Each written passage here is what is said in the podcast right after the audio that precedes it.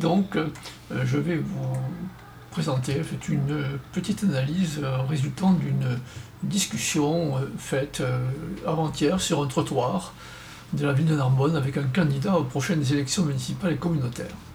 Son objet était la ressource en eau qui va diminuer et devenir rare, ce que tout le monde aujourd'hui est conscient.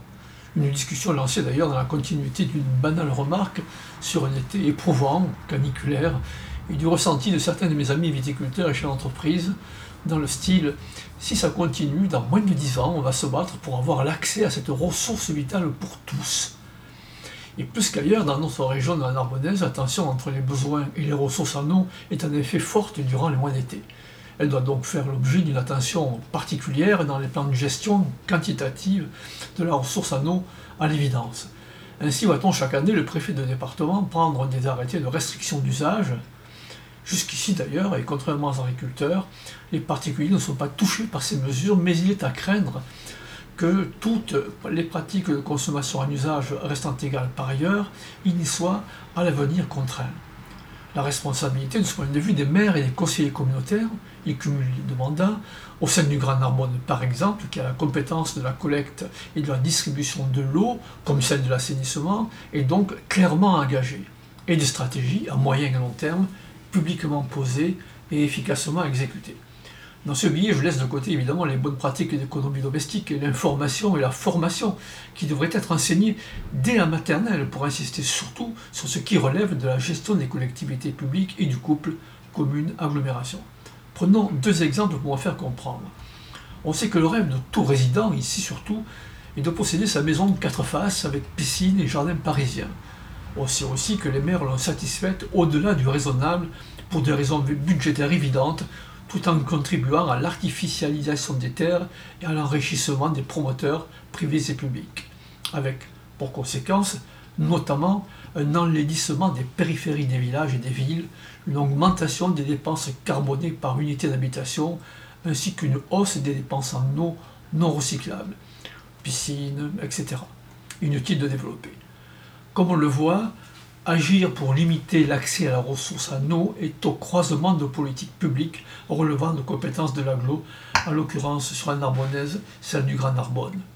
Les compétences en question étant celles relatives à l'eau, l'habitat, le transport, etc., mais aussi fait des politiques publiques des communes, plan d'occupation des sols, permis de construire, etc.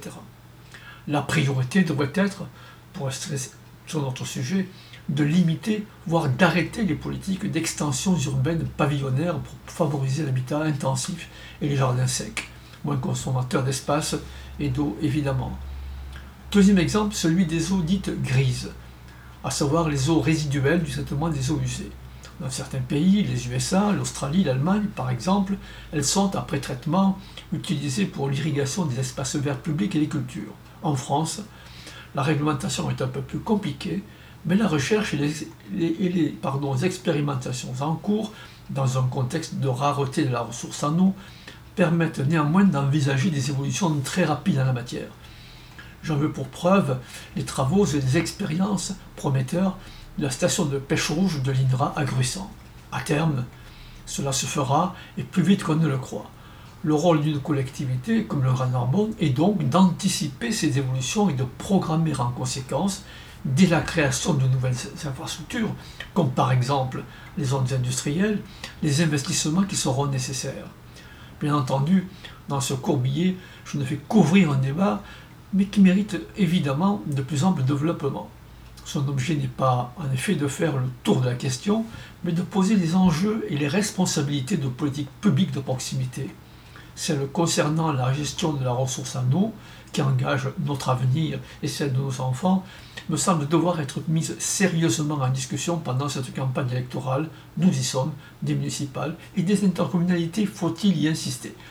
J'attends donc avec impatience les propositions qui seront faites par les uns et par les autres.